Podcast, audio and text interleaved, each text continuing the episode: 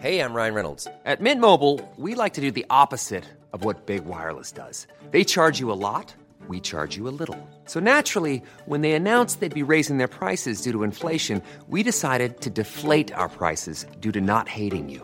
That's right. We're cutting the price of Mint Unlimited from $30 a month to just $15 a month. Give it a try at mintmobile.com slash switch. $45 upfront for three months plus taxes and fees. Promo rate for new customers for limited time. Unlimited more than 40 gigabytes per month. Slows. Full terms at mintmobile.com.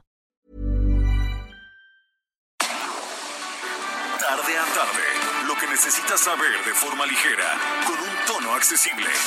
Solórzano, el referente informativo.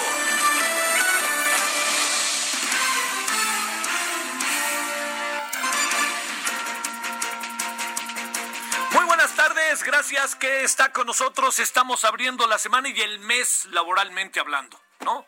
Porque pues el mes ya empezó el sábado, pero laboralmente en el sentido de pues se echa uno a andar ya todas las actividades.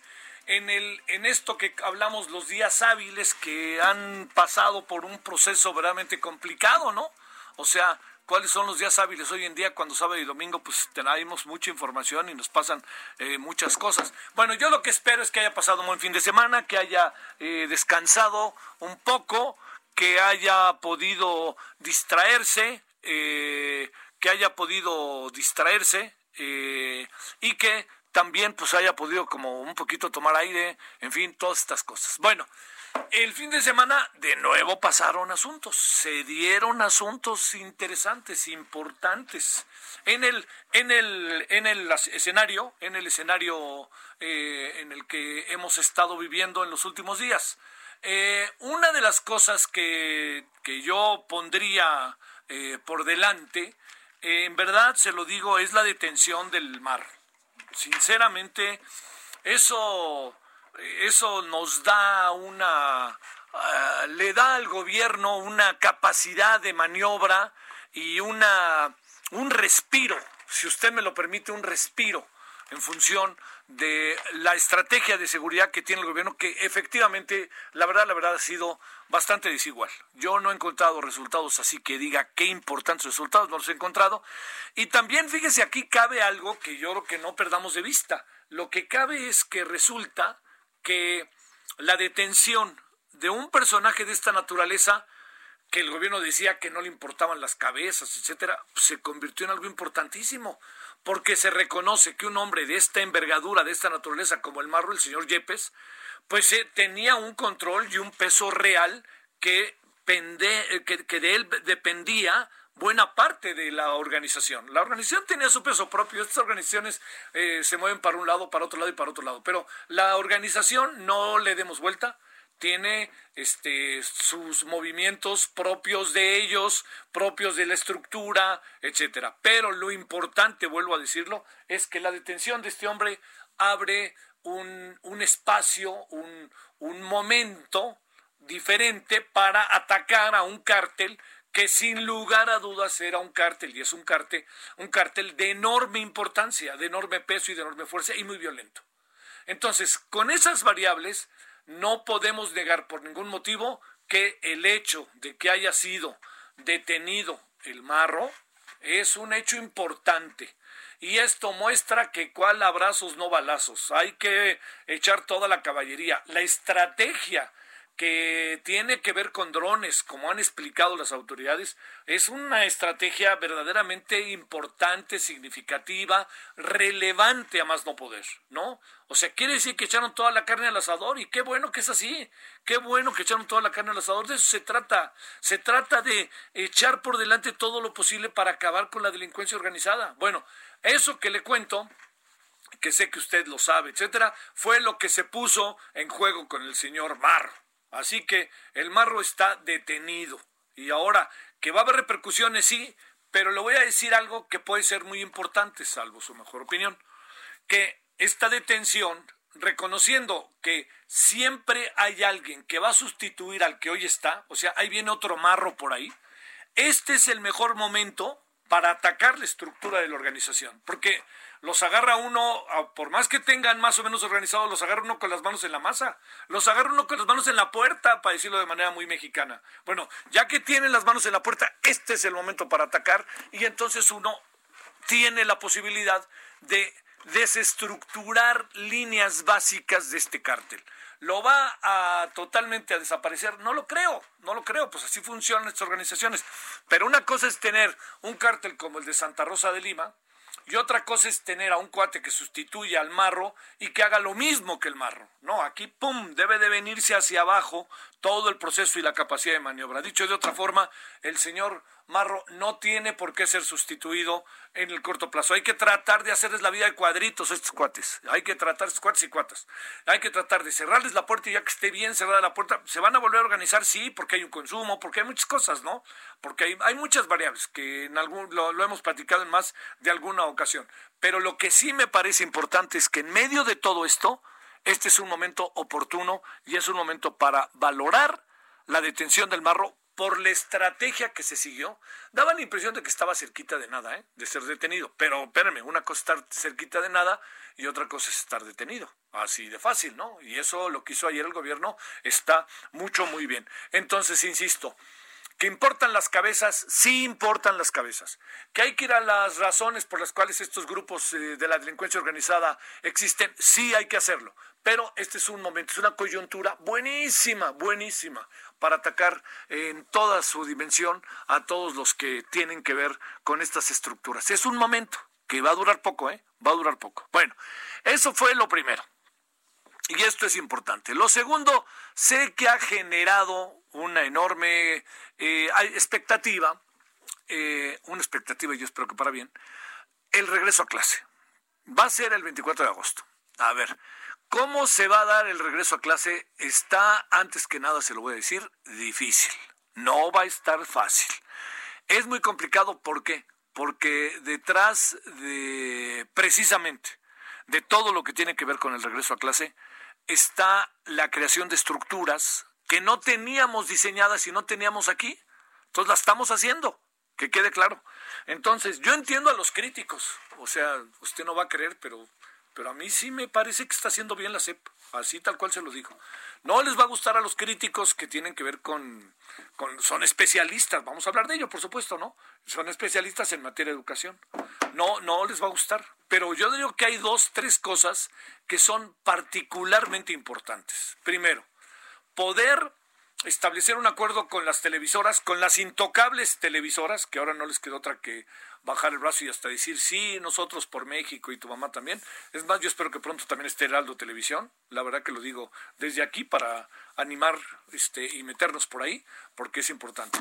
Pero lo, lo relevante es que se va a crear toda una estructura con la gran cobertura que tienen las televisoras para tratar de llegar lo más lejos posible en el país, para llegar a todos lados en el país. De eso se trata. Mire, en México lo que se ve es Televisa. Luego se ve atrás, más atrás de lo que parece, TV Azteca y luego se ve imagen. Y nosotros, como grupo, Heraldo Televisión, ahí vamos entrando poco a poco. Es cuestión de tiempo, ¿no?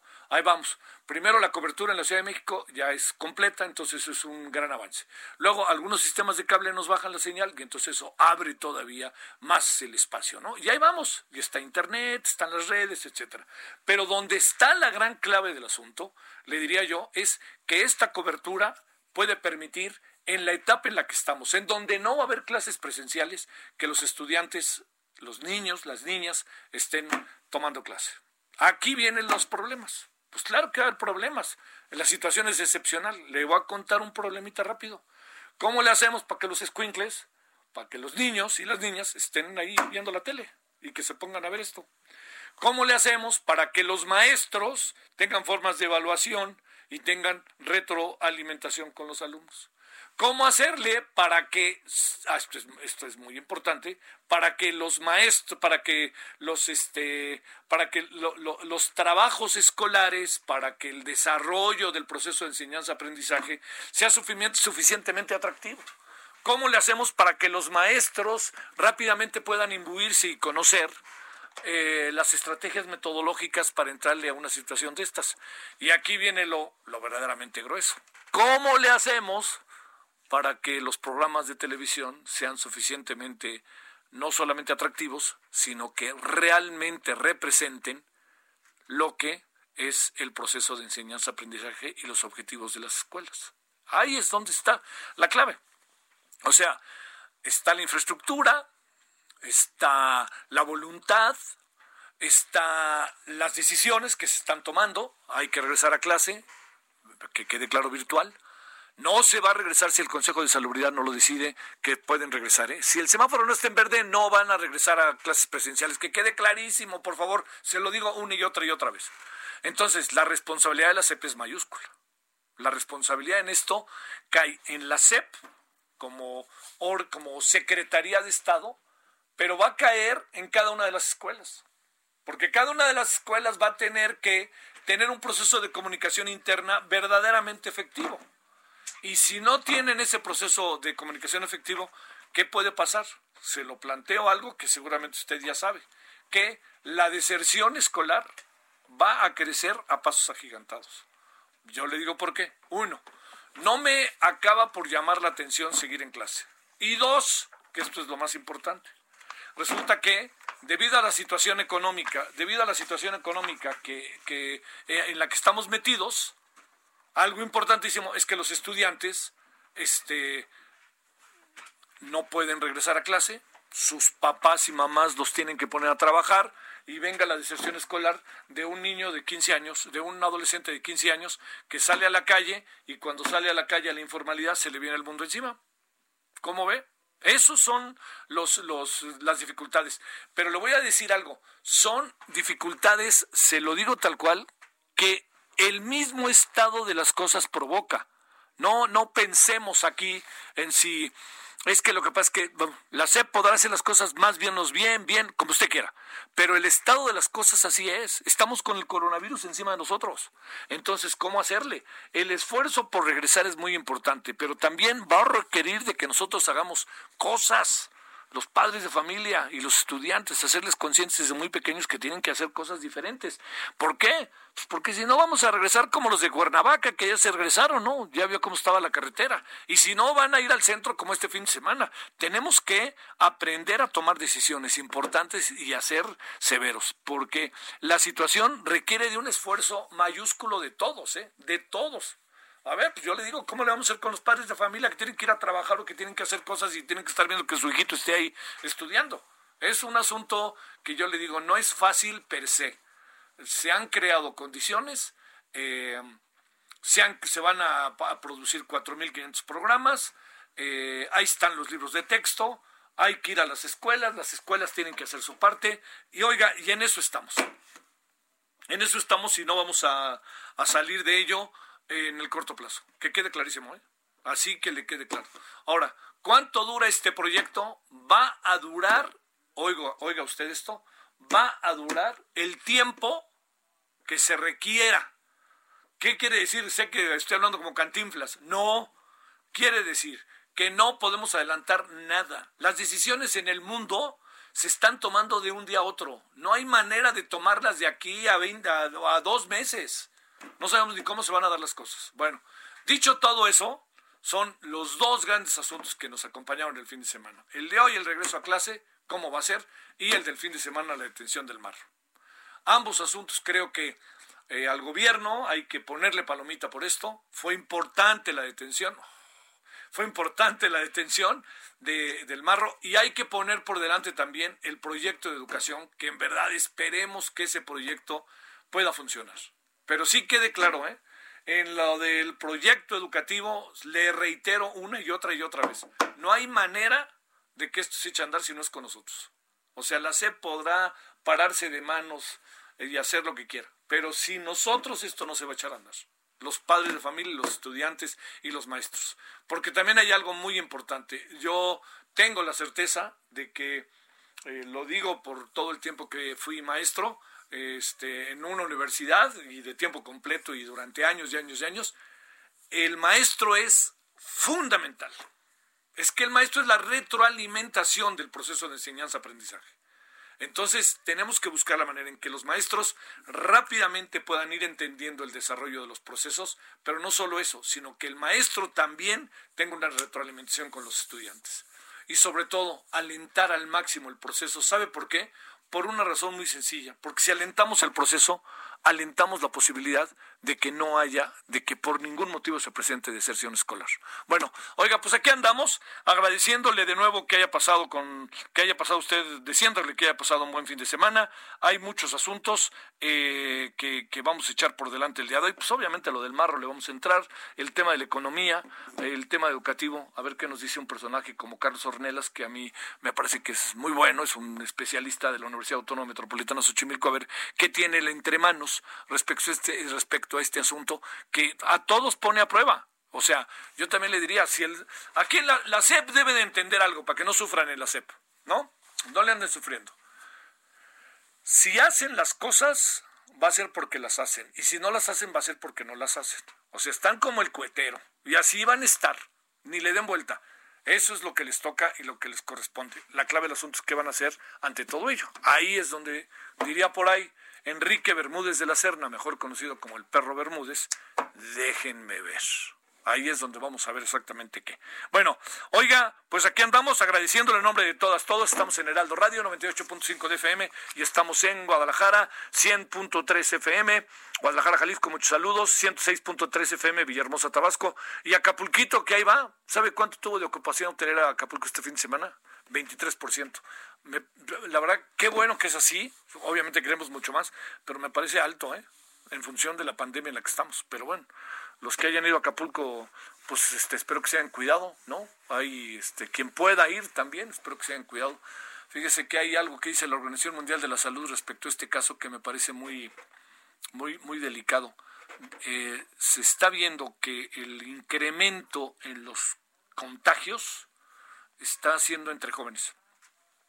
Y segundo, me llamó muchísimo la atención que se pararan 18, bueno, no, todas, pero que hicieran una gran marcha enfrente de la puerta de Brandenburgo, allá en Berlín, el sábado, cerca de 20 mil personas, para protestar porque ya no quieren estar encerrados y quieren salir a la calle. Como dicen por ahí, síganle, síganle y van a ver que al rato les cae el coronavirus. Bueno, vamos entonces a contarle algo de lo que ha pasado, algo ya le he dicho, este, de lo que ha sucedido el día de hoy, pero vamos a sumar más cosas si le parece. Solórzano, el referente informativo.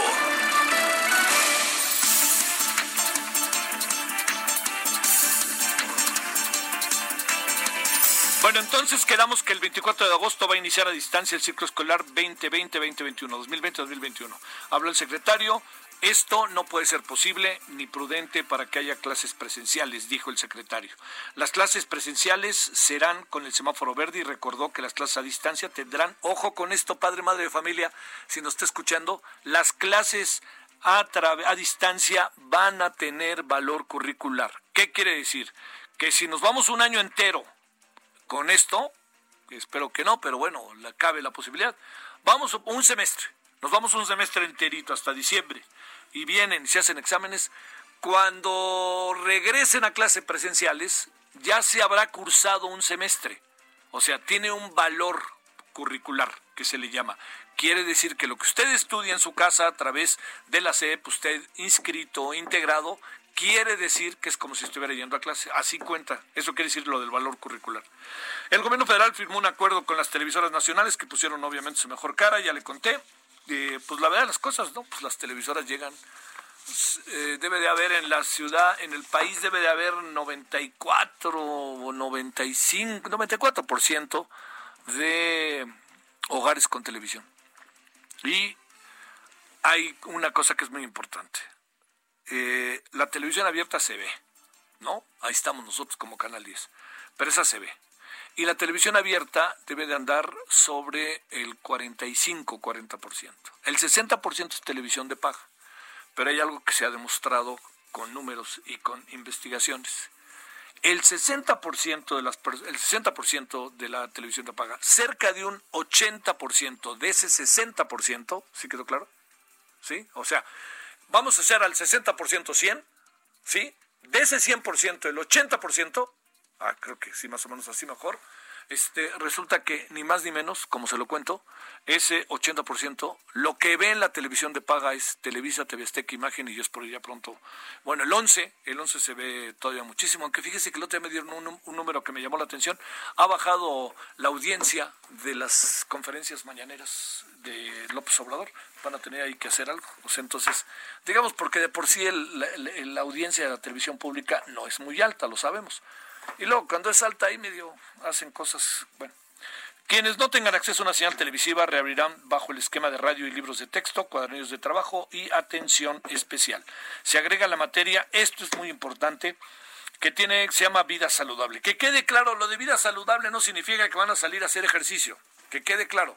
También, vida saludable tiene que ver con nutrición, ojo con esto, ejercicio y limpieza del entorno, además de una vida sana. Pero vida saludable es el entorno a lo que se refiere, porque las clases de deportes como tales siguen.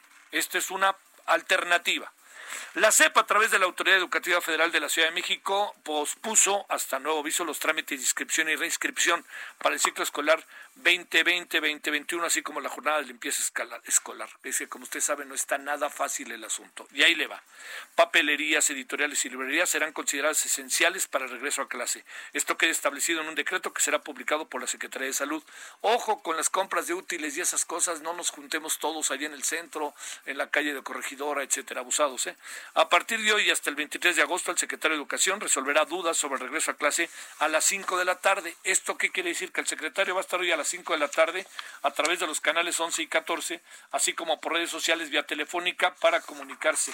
Oiga, en la tarde le damos bien los números, las, las, eh, sí, las líneas. Pero por lo pronto yo la leo, padre, madre de familia que nos está viendo, desde hoy a las 5 de la tarde están en eso. Entonces es CEP, el primero es el, la propia dirección de la CEP, cep.gov.mx. La segunda es buzón.escolar arroba nube.cep.gov.mx. Facebook, eh, dos puntos arroba CEPMX. Twitter, a lo mejor ese es uno de los que es fácil para que usted se los aprenda. Dos puntos arroba CEP-MX. YouTube, esto es importante porque la CEP ya va a tener un canal de televisión, ¿eh? es canal CEP.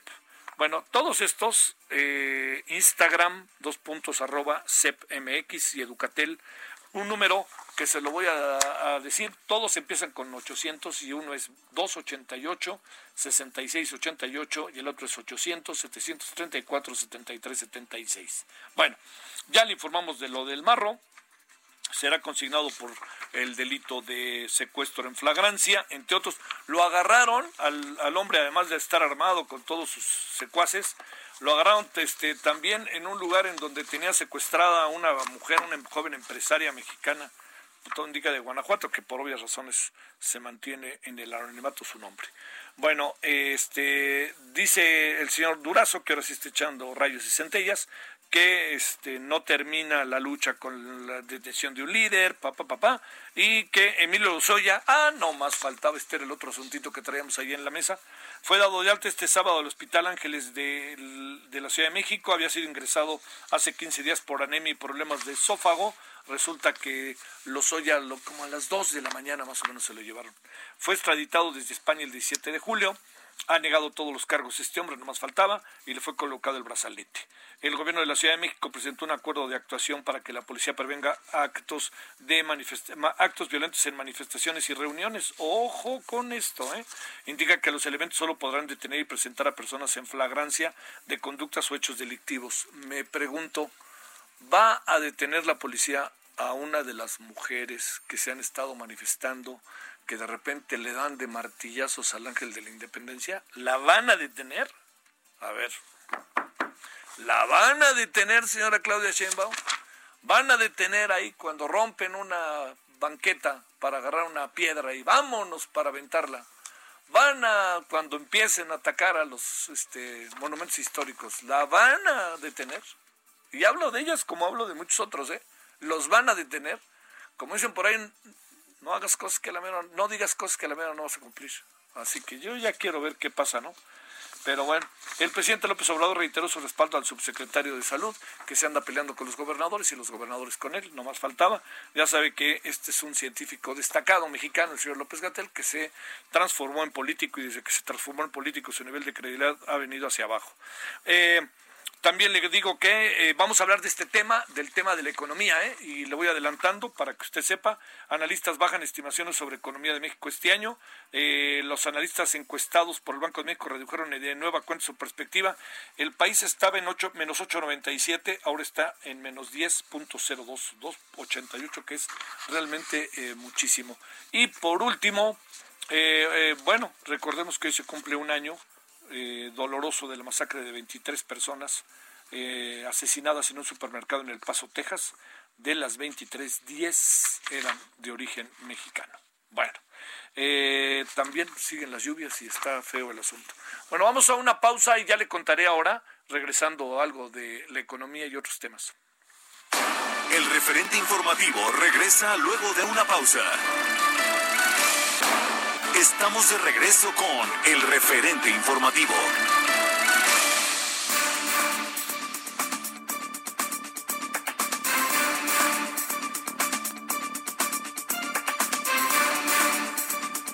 De vuelta, gracias que nos acompaña. Son 16 con 30 en la hora del centro y estamos en el día 3 de agosto del 2020. Bueno, eh, yo digo que desde donde se vea en la impresión de su servidor, lo sucedido el sábado, el domingo a la madrugada, en la detención de el, Marro, de José Antonio López eh, Yepes Ortiz, es importante. Pero, ¿qué le parece si hacemos historia, estructura y que nos cuenten dónde radica su relevancia, no? Luis Omar Montoya Arias es doctor en historia por el CIESAS y miembro del Sistema Nacional de Investigadores del CONACIT. Luis Omar, ¿cómo has estado? Hola Javier, ¿cómo estás? Muy bien, muchas gracias. Un gusto saludarte como siempre. A nosotros, gracias que tomas la llamada. Te pregunto, este, eh, sin saber mucho yo de estos menesteres, pero teniendo información, todas estas cosas, pues uno sabía que estaban cerca de él, pero una cosa es estar cerca de él, otra es detenerlo y otra es ya meterlo en la cárcel. ¿Qué pasa con toda esta historia? A ver, cuéntanos del marro. Sí, eh, la lectura es la siguiente, Javier. Eh, hay que recordar que el pasado, apenas el pasado 15 de julio del año en curso, AMLO estuvo en Irapuato, en donde ofreció su mañanera desde las instalaciones del heroico ejército mexicano en la doceava región militar de Irapuato. Es decir, la región militar de Irapuato es de las más importantes a nivel nacional. Eso no es tema menor, pues para poder entender la captura de este personaje. Eh, el denominado Marro fue detenido en Juventino Rosas, Guanajuato, que es un municipio que es vecino de Guanajuato capital. A las 4 de la mañana pues, del pasado 2 de agosto del presente año, por el grupo auto, o denominado eh, por las instituciones como Grupo de Coordinación Guanajuato, que estuvo integrado por autoridades federales y estatales eh, y se ha este, también hecho hincapié pues en la participación de la DEA de los Estados Unidos, que como sabemos, no solo en México, sino en países como Colombia, eh, siempre es importante pues el, papel que desempeña la DEA en este tipo de operativos. Se calcula que el Marro duró 10 años al frente de la organización criminal, siendo justamente el 2017 el año en que la refinería de Salamanca, Guanajuato, conocida como Antonio M. Amor, eh, pues más robo de combustible reportó tanto de pipas como de ductos. En el 2013, las autoridades ministeriales de Guanajuato acudieron a Santa Rosa de Lima, Villagrán, en el estado de Guanajuato, con el propósito de ejecutar una primera orden de aprehensión contra el denominado Marro sin lograr el objetivo. Estamos hablando de 2013, se tardaron al menos eh, ocho años pues en, poder capturarlo. En octubre del 2017 eh, apareció un primer video, que esto es importante, un primer video del cártel de Santa Rosa de Lima, dirigido al cártel Jalisco Nueva, Generación. Eh, pues estos videos promocionales que hacen este tipo de, agrupaciones. Y el 17 de julio, que seguramente recuerdas, eh, del año en curso, se hizo viral el, digamos, un documento audiovisual en el que el grupo pues autodenominado como Cártel Jalisco Nueva Generación, eh, se refería pues eh, en este video en una exaltación pues de, armamento y tal, ¿no? Que luego vino toda aquella discusión pública. Es decir, esto es importante porque eso significa que, al menos desde el 2017 estos grupos rivales estuvieron también eh, desarrollando, digamos, su guerra desde el plano virtual, desde las redes sociales, del YouTube. ¿sí? En la actualidad, pues, eh, es decir, el fenómeno del narcotráfico eh, eh, es muy complejo, pues, y, nos lleva hacia muchas aristas. Durante la era del marro, Guanajuato se erigió como el primer lugar en robo de combustible y en homicidios a nivel nacional. O sea, no es tema menor, por supuesto que es muy importante para el Estado y para la paz de, de la sociedad, pues la captura de este personaje. El Marro fue un personaje que creció bajo el solapamiento de la autoridad, o sea, eso no debemos olvidarlo. En la consolidación de su empresa, la refinería, la refinería de Salamanca jugó un papel importante, es decir, porque eh, justamente fue al amparo pues del comercio, tráfico de, del huachicol, que este personaje se encumbró y se hizo. Entonces, pues es, es, un personaje como otros tantos que es fruto pues de la, de la corrupción que impera en este país desde hace muchísimo tiempo. Durante la era del marro se, se cometieron en Guanajuato al menos 15 mil homicidios relacionados con la industria del huachicol. Consecuencia de su detención en Guanajuato se espera, por supuesto, la depuración de cuerpos policíacos municipales y la evaluación interna de la propia refinería Antonio Mamor de Salamanca, Guanajuato. Eh, es muy posible que la guerra entre el cártel Jalisco Nueva Generación y el cártel Santa Rosa de Lima se traslade a Querétaro, perdón, de Guanajuato a Querétaro. Entonces habría que estar atentos en ese, en ese punto. Eh, políticamente, el más beneficiado, claro, es el gobernador de Guanajuato, Diego Sinue, y el panismo en general, el hecho da un respiro frente a la coyuntura electoral que se avecina. Eh, desde luego en este eh, en esta, digamos, nivelación positiva de la imagen del, panismo y de Diego Sino, el gobernador de Guanajuato, también eh, está pues la felicitación del embajador de Estados Unidos en México, quien en las primeras horas del domingo eh, expresó su felicitación al gobernador panista de Guanajuato, lo que es muy relevante. Entonces, si bien el operativo fue conjunto entre el gobierno estatal, federal y hubo una participación importante de la DEA, eh, hay que decir que en términos políticos el más beneficiado es el gobernador de Guanajuato y, y el panismo en general. La captura del marro forma parte del golpe de timón que parece ser, ahora sí, dará el pan en Guanajuato a partir de la visita de Obrador a Irapuato, que no hay que perder de vista, los panistas se pusieron las pilas y comienzan a dar resultados. Veremos si esas buenas decisiones y los éxitos eh, son constantes y permanecen. Eh, y un asunto que me parece muy relevante que no han tocado los medios de comunicación, Javier, es durante junio y julio al menos 10 corridos dedicados a este personaje conocido como el Marro transitaron, fueron estrenados en Internet, tiendas de YouTube, demás plataformas, ¿no? No estaba menor porque, como yo decía hace, hace unos instantes, el, narcotráfico, eh, pues es una industria y esa industria, por supuesto, que implica o conlleva, pues, la práctica musical. Entonces hay que ver también cómo se reconfigura esto a partir pues de, la detención de este personaje, porque finalmente... en, cuáles meses, en cuántos meses se hicieron estos 10? Entre junio y julio.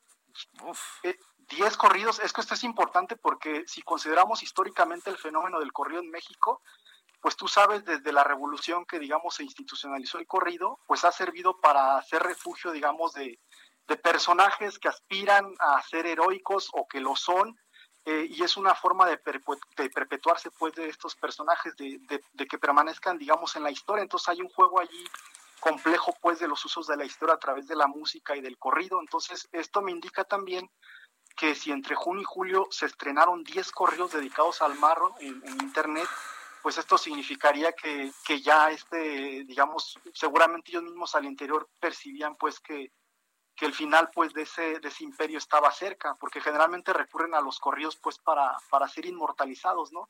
Claro, sabemos pues que, que la narrativa pues de los correos actuales está muchísimo más cerca de la ficción que, que de la realidad, ¿no? Pero en todo caso lo interesante ahí es el uso histórico eh, que sigue haciéndose del corrido, eh, aún pues en esta, digamos, degradación o, o, adelgazamiento artístico pues del, del corrido mexicano, Javier. Oye, a ver, este, ¿dónde quedó? Digo, entiendo cómo funciona esto, ¿no? Pero te preguntaría, ¿dónde quedó esa envalentonamiento del marro? Van a ver y los voy a atacar y con mi mamá no se metan y van a ver, ahora sí voy tras ellos. Pues, colorín colorado, ¿verdad? Sí, bueno, como finalmente lo expresó hace días eh, Alfonso Durazo, pues nadie está pues por encima de la fuerza del Estado y esa es la verdad, ¿no? o sea, aquí más bien el tema es que es que este tipo de personajes se hacen pues al amparo pues de la corrupción y del solapamiento de autoridades locales, municipales, tal, y van creciendo y creciendo, pero realmente si el Estado ejerce su poder, su fuerza, todo su conocimiento, pues no realmente no hay quien quien esté por encima de, la ley, ¿no? Oye, déjame preguntarte, este, eh, a ver, para en este proceso, Luis Omar, eh, ¿qué, ¿qué es lo que puede estar sucediendo al interior del cártel? Porque decíamos al inicio que pues evidentemente hay una hay una este rápido una rápida movilización, sustituciones, etcétera, pero también es un buen momento para que el propio gobierno pueda desarticular aún más la banda, ¿no? Uno imaginaría. Sí, pues de hecho, de hecho lo que está haciendo el gobierno ahorita es que permanecen las fuerzas federales y estatales en toda esta zona porque justamente lo que buscan es eso, ¿no? Ellos entienden que habrá una reacción y entonces la fuerza del Estado permanece ahí precisamente considerando esa, esa circunstancia y más bien lo que se pretende es justo eso, eh, disminuir o, finalizar pues, eh, pues el reinado de este grupo delictivo, por supuesto. ¿Qué, ¿Qué, era del Marro antes de ser quien es ahora? De, bueno, antes de, de todo este proceso, de estos 10 años en que logró realmente tener el control total de, de, este, de la, todo el asunto del huachicol en el Estado y en estados circunvecinos? Pues diversos especialistas, eh, entre ellos David Saucedo, todos eh, eh, han coincidido pues en el punto, historiadores, periodistas, tal, que este personaje pues inició como, pues como un, digamos, practicante, digamos, de poca monta, pues en cuanto a, actividades, pues fuera de la ley, pues, ¿no? Eh, robos de camiones, ¿no? Robos casa habitación, este tipo de prácticas y fue pues creciendo y creciendo hasta, hasta convertirse pues en el personaje que pues que aterrorizó pues a Guanajuato. Oye, y toda la familia metida ahí, ¿verdad? Sí, pues parece ser que pues eh, ya ves que varias, eh, varias ocasiones pues eh, acudieron las fuerzas tanto estatales como federales en operativos ahí a, esta llamada comunidad Santa Rosa de Lima y prácticamente pues la propia comunidad lo defendía, ¿no? Incluso niños, mujeres, ¿no? Lo que te habla pues del nivel de, compenetración pues de, ese tipo de, prácticas pues al margen de la ley, ¿no? Como toda la sociedad o una buena parte de la sociedad termina enrolándose pues este, en, esa, en esas cuestiones. Oye, este, ¿Qué supones que viene? Porque pues el huachicol como tal, entiendo el enorme, enorme, enorme, este, eh, el, enorme gana, ¿no? Diría yo, de este de poder controlarlo, pero también no nos hagamos, ¿no? Luis Omar, el huachicol está, este, pues es, es una industria paralela, una industria de la ilegalidad de manera paralela, ¿no? Sí, no solamente Guanajuato, bueno, también está Puebla, por ejemplo, ¿no? que es un punto crítico, Hidalgo. Eh, pues lo que viene en términos, pues, digamos, de violencia y tal, lo, que, lo que posiblemente sucede es esto, que, la guerra se va a mover hacia Querétaro. Entonces, de pronto es muy posible que empiecen a aparecer allá, pues, estos, eh, estas noticias, pues, de, violencia. Y por el otro lado, pues, yo creo que también el Estado está ante una inmejorable posibilidad pues para en la práctica pues atacar ese problema de la corrupción en las instituciones porque no se entiende de otra manera que este tipo de personajes eh, sacudan eh, a tal punto pues la estabilidad de las sociedades. Entonces eh, decir pues sí roban en este caso pues la gasolina y tal, los ductos, pero es casi inverosímil pues que las autoridades en su momento no se den cuenta de ello, ¿no? Oye, aunque, aunque resulta quizás un poco obvio, pero me parece importante planteártelo, eh, Luis Omar, ¿qué, qué pasa con este con esas casotas que tenía poco nadie se daba cuenta de esa casota que tenía con alberca gallineros caballos o a creer que nadie se diera cuenta pues es que yo creo que ahí sí hay que retomar pues el eh, uno de los ejes pues que ha, planteado el gobierno obradorista desde el principio, que es el tema de la corrupción, ¿no? Eh, yo pensaba hace días precisamente en estas obras literarias, eh, la de Samuel Ramos, que se escribió en, plena época del cardenismo, ¿no? O, la de Octavio Paz, ¿no? Donde retratan justamente al mexicano, o pensaba en Francisco Bull, este, escrito este libro que publicó en 1921 sobre el mexicano, y las sentencias, pues, que se comparten, o que a veces uno dice, caray, hombre, pues seguimos nos, nos seguimos retratando de la misma manera o seguimos cojeando de estos mismos problemas, ¿no? Y no logramos pues resolverlos como cultura. Ahí está, ¿no? Sí. Bueno, y oye, este... Eh, Ese es un tema interesante, Javier, es decir, rastrear la violencia en México desde la literatura y uno se puede ir este, a los pasos de López, a las muertas de Jorge Imbarbengoitia, ¿no? A Juan Rulfo, y está ahí, a los bandidos del Río Frío de Manuel Paino. O sea, pareciera que este flagelo de la violencia en la cultura mexicana es de larga data, ¿no? Y la literatura así lo refleja. Oye, a ver, una cuestión final. Este, eh, ¿cuántas personas debieran, eh, hijo, es que debieran es una mala palabra, bueno, ¿cuántas personas podrían estar detrás de, del marro que sería, estoy pensando no solamente a los ocho que detuvieron con él, sino también estoy pensando en las autoridades. ¿Cuántos deberían de estar en esa cadena? Muchas personas, ¿no? Sí, pues, bueno, yo lo, lo, que lo que yo considero, lo que yo veo delante es una gran oportunidad para tanto para, para el gobierno federal, digamos, el éxito político del estatal ya está ganado, ¿no? Ahora la oportunidad es para el gobierno federal, porque yo entiendo que no solamente es, la captura de estos personajes, sino es la investigación que sigue a la captura de ellos, y entonces ahí se supone en teoría que tendrían que salir muchas más personas responsables de todos estos problemas, porque estamos hablando de muchísimas muertes, Javier. Ah. Entonces, eh, uno esperaría que, que, en este punto ya eh, eh, el papel protagónico sea justamente ya de la aplicación de la justicia, ¿no? Del orden judicial y entonces como sociedad pues se, esperaría pues esperar resultados en el orden de la investigación y de la aplicación de las leyes. Hoy precisamente Alfonso Durazo salió declarando y me pareció muy precisa su declaración, muy, muy ecuánime muy, muy bien fundamentada, argumentando que tenían ya una armada una carpeta de investigación muy sólida y que es prácticamente imposible pues que este tipo de personajes eh, puedan evadir la justicia, ¿no? Y me parece que es pues una eh, esperanza, un anhelo pues de, de la sociedad mexicana en su conjunto. ¿La plaza queda vacía?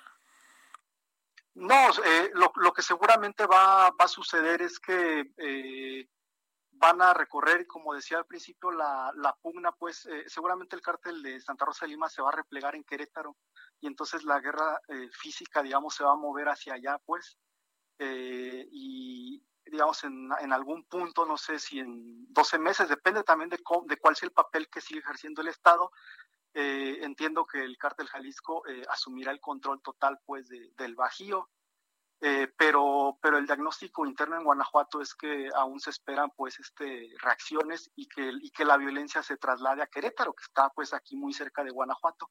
Por eso las, las fuerzas federales y las fuerzas estatales siguen eh, patrullando y al cuidado de toda, de toda esa zona. Un sentido, Luis Omar, si alguien se vio beneficiado, entiendo que en algún sentido lo digo en función de la correlación de las cosas, es el cártel Jalisco, ¿verdad? Sí, totalmente, sí, desde esa perspectiva, digamos, sí, por supuesto, y desde la perspectiva política, el PAN, ¿no? Se sacó un 10, digamos, ¿no? Sí, oye, y este, nomás viendo el partido desde la tribuna, ¿verdad? Sí, sí. ¿Habrá participado eh, el gobierno del Estado realmente en el proceso de detención?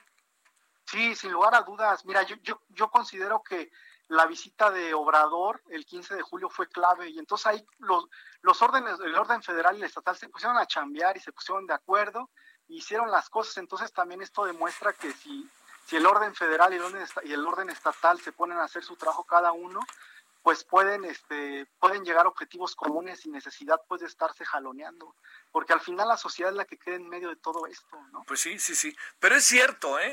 digamos, hay algo también que se reconoce, eh, lo reconocen los estadounidenses, que ojo con eso, no hay que perderlo de vista, eh, lo reconoce el gobierno del estado de Guanajuato, lo reconoce el presidente, lo reconoce este el, eh, la Guardia Nacional, aquí fue de todos, todos. Sí, fue de todos, exacto. Sí, es, un, es, un, es un triunfo, un, éxito de las instituciones y del Estado mexicano.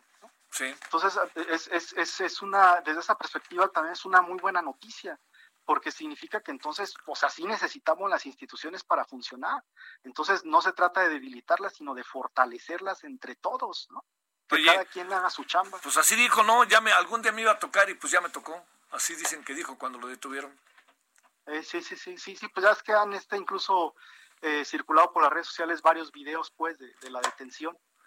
Eh, y este fenómeno que te, yo te mencionaba de los correos es muy interesante porque al final la música también es una industria y entonces eh, eh, termina siendo un circuito económico, Javier, ¿no? Es decir, el narcotráfico termina alimentando a otros circuitos económicos, a otros entes económicos. es un fenómeno muy interesante también desde esta perspectiva. Al final, como yo he dicho muchas veces, es una industria y esa industria obviamente mueve otras microeconomías como puede ser la de la música. Bueno, pues este, ya empezará a hacerse famoso el señor este Marro todavía más. ¿Qué, qué, qué supones? ¿Ahí se quedará en la cárcel encerrado y ahí se quedó y ahí te ves? Sí, yo creo que, yo creo que es el fin pues este de, de una era, eh, es el fin de un reinado, me parece que es el, el inicio de otra etapa, porque evidentemente pues esta lucha del, del Estado, de, los, de las instituciones contra los actos ilícitos, pues va, va a seguir. En la época colonial había contrabandistas también de tabaco y después de licor, tú sabes la ley seca en Estados Unidos, o sea, siempre es un problema pues constante en la historia de la humanidad, ¿no? Sí, sí, sí. Bueno, pues este Luis Omar, ahí te seguiremos buscando. Órale, claro que sí, Javier, te mando un abrazote y muchísimas gracias. Gracias, como siempre, Luis Omar, muchos saludos. Es el doctor en historia por la Universidad de, pues, por el CIESAS y miembro del Sistema Nacional de Investigadores CONACIT. Vámonos a las 16, 16, 16 con 49 en la hora del centro. Solórzano, el referente informativo.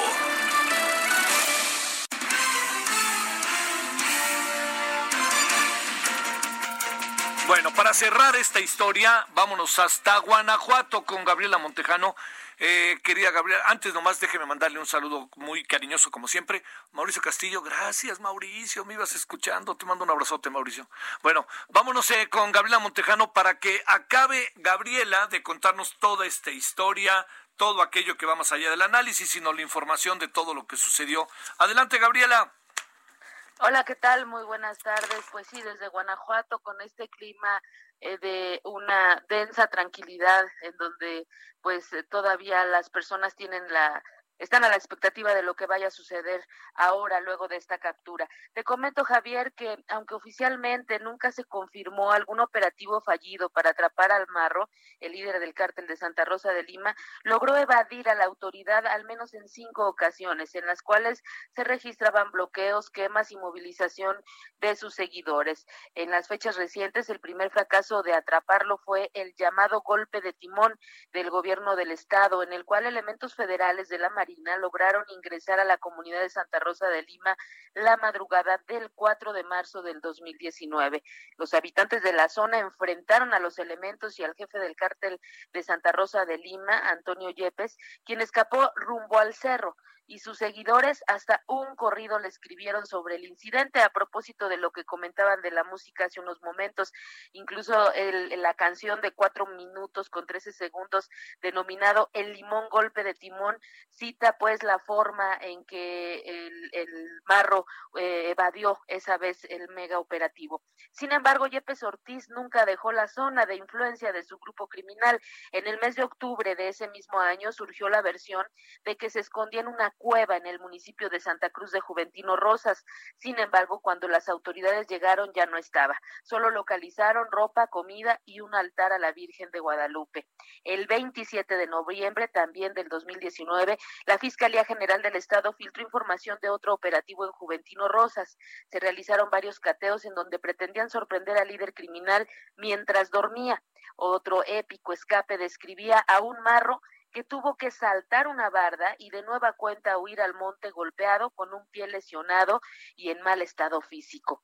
El cuarto intento de atraparlo se registró el 28 de enero de este año en una casa de seguridad en la comunidad de San Miguel Octopan, en Celaya, cuando fueron capturados cuatro miembros del grupo criminal, entre ellos la pareja del capo Karina. Entre los detenidos eh, pues estaba Karina, estaba también César, Serafina y Alfonso, de acuerdo a lo que decía el propio reporte oficial. Ahí, en donde había un taller para fabricar dinero falso, el marro y su esposa contemplaban reunirse, pero los policías llegaron antes que el líder del cártel de Santa Rosa.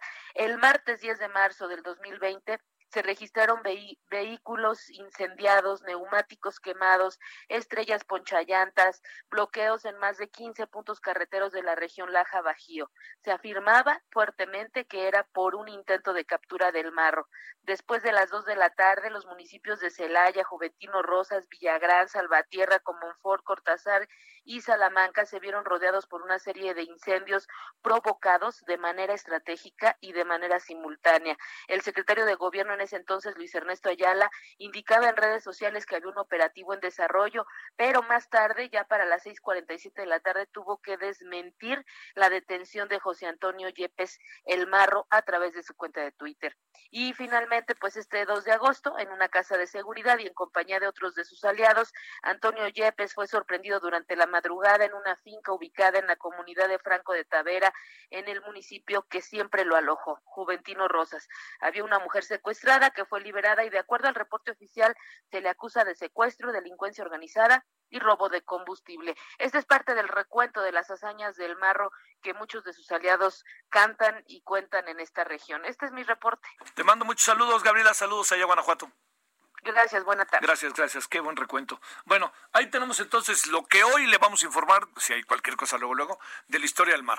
Bueno, tenemos dos asuntos más. Uno, la economía y el estado en que se encuentra, que verdaderamente está complicadísimo. Y segundo, el tema de la educación, que regresan a clases el 24, que es virtual, no es presencial. Y de esos dos temas hablaremos en la siguiente hora. Bueno, son ahora las 16 con 50 y casi 55 en la hora del centro. Pausa y estamos de vuelta.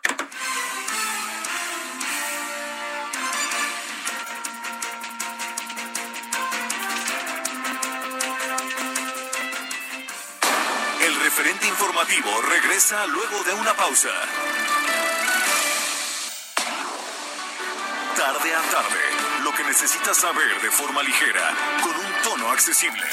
Solórzano, el referente informativo.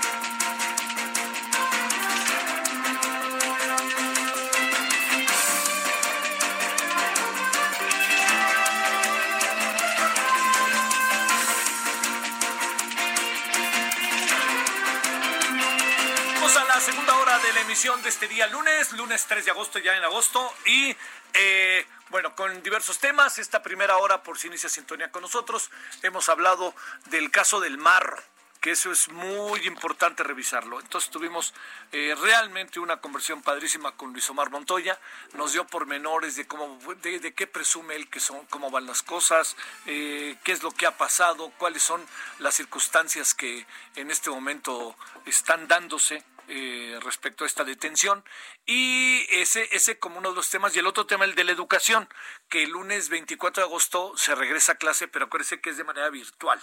Entonces eh, eh, son los dos temas con los que abordamos el inicio. Ya mm, nos fuimos a detalle con el tema directamente que tiene que ver con todo el proceso de el marro todas las informaciones qué pudo pasar por dónde vino qué lo puede instituir etcétera. Y ahí llegamos a las 5. Y eh, después de las 5, ahora entramos con a detalle el tema educativo y a detalle el tema económico. Entonces, por lo pronto, nos vamos con Francisco Nieto para que él nos dé los pormenores de lo que vamos a platicar. Adelante, Francisco, ¿cómo estás?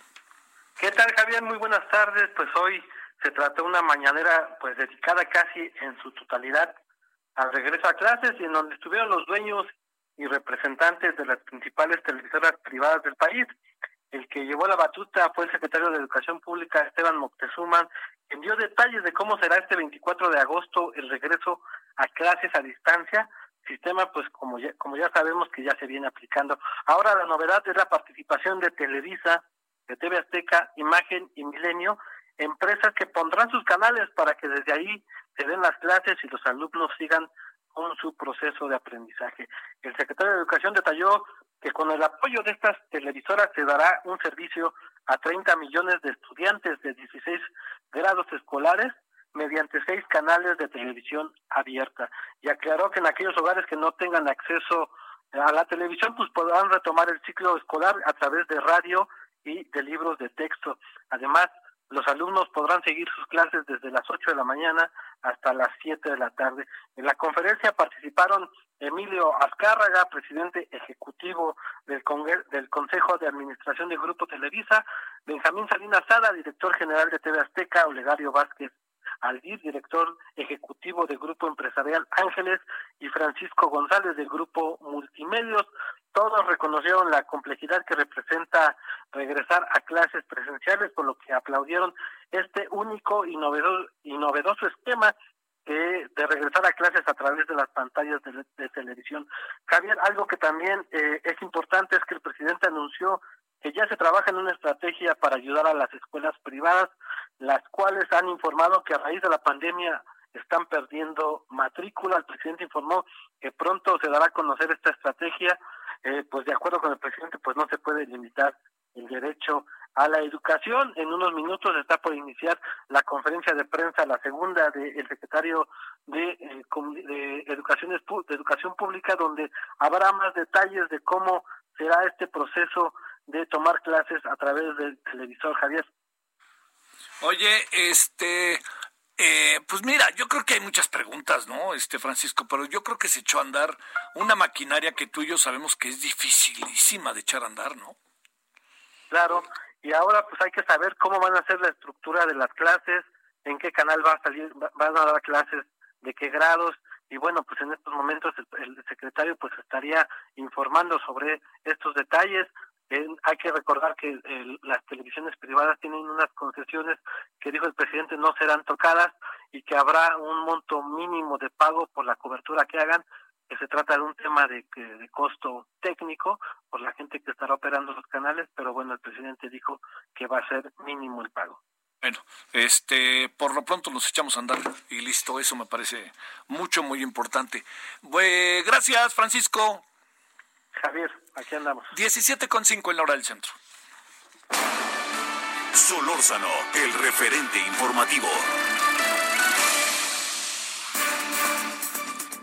Bueno, suponemos que algo sabía ya el fin de semana Carlos Ornelas, porque así lo publicó, publicó algunas líneas sobre ello en el periódico Excelsior, donde colabora indistintamente como articulista invitado que como editorialista, y además este, bueno, pues es un asunto que él ha seguido y sigue, pues es una de sus grandes especialidades la educación, doctor en educación por la Universidad de Stanford y profesor de, e investigador de tiempo completo de la UAM Xochimilco, de la Universidad Autónoma Metropolitana.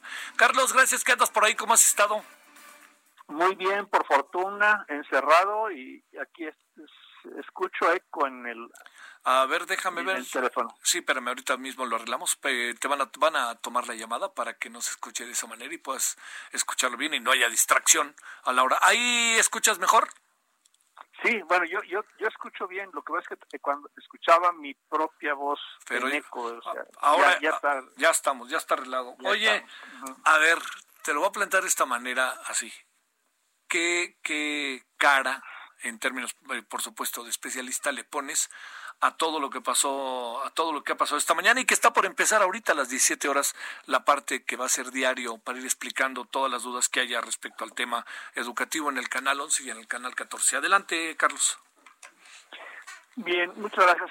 Bueno, el, en cierta forma, desde que lo anunció, desde que lo anunció el secretario de Educación Esteban Moctezuma de que se iba a regresar de manera híbrida, eh, presentó a grandes líneas el, el modelo eh, es lo, creo que no es la mejor opción, pero tampoco es la peor, es lo que la puede hacer en este momento.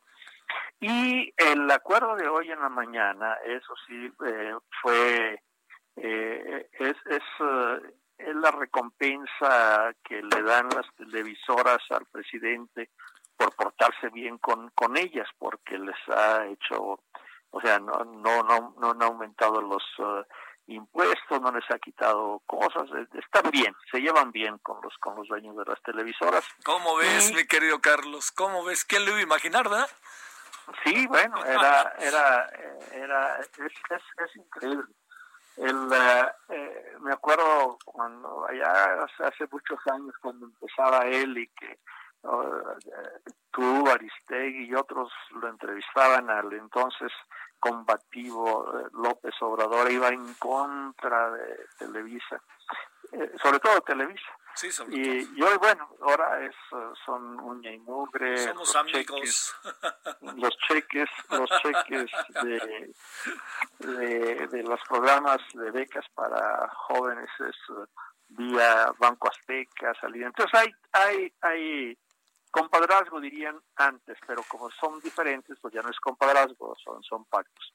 La cosa es que está bien, no es, uh, no es lo ideal, no se puede de otra manera, y lo peor que puede, que pudiera suceder es cruzarse de brazos y decir, pues vamos a esperar a que pase la pandemia para empezar, o vamos a empezar a ver cómo nos va. Eh, y esta es una salida intermedia. Eh, se agudizan y es lo que acusan todo todo lo demás, la, la brecha digital, los maestros, ya lo, lo declaró Cepeda, eh, quieren capacitación primero en medios digitales, en educación a distancia, que, que sí la hay, que ya, ya, ya, ha habido, ya, ya ha habido programas y todo, lo que pasa es que no los atendían mucho los maestros, pero de que hay programas desde antes ya lo sabía. Y y no creo que sean malos, o sea, lo que representan cierto tipo de habilidades digitales, cómo manejar las máquinas, las redes, entrar y eso está, está relativamente sencillo, hay videos muy, muy didácticos.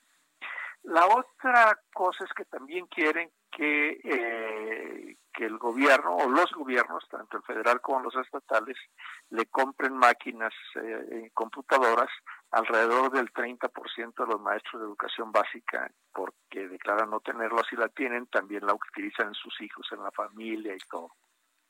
Y conectividad, lo cual me parece correcto, porque la, en algunas partes la conexión es cara, exige, demanda mucho, y no es correcto que el maestro subsidie a, la secretaría con pagando por la conectividad. O sea, esos son, son, son cuestiones normales.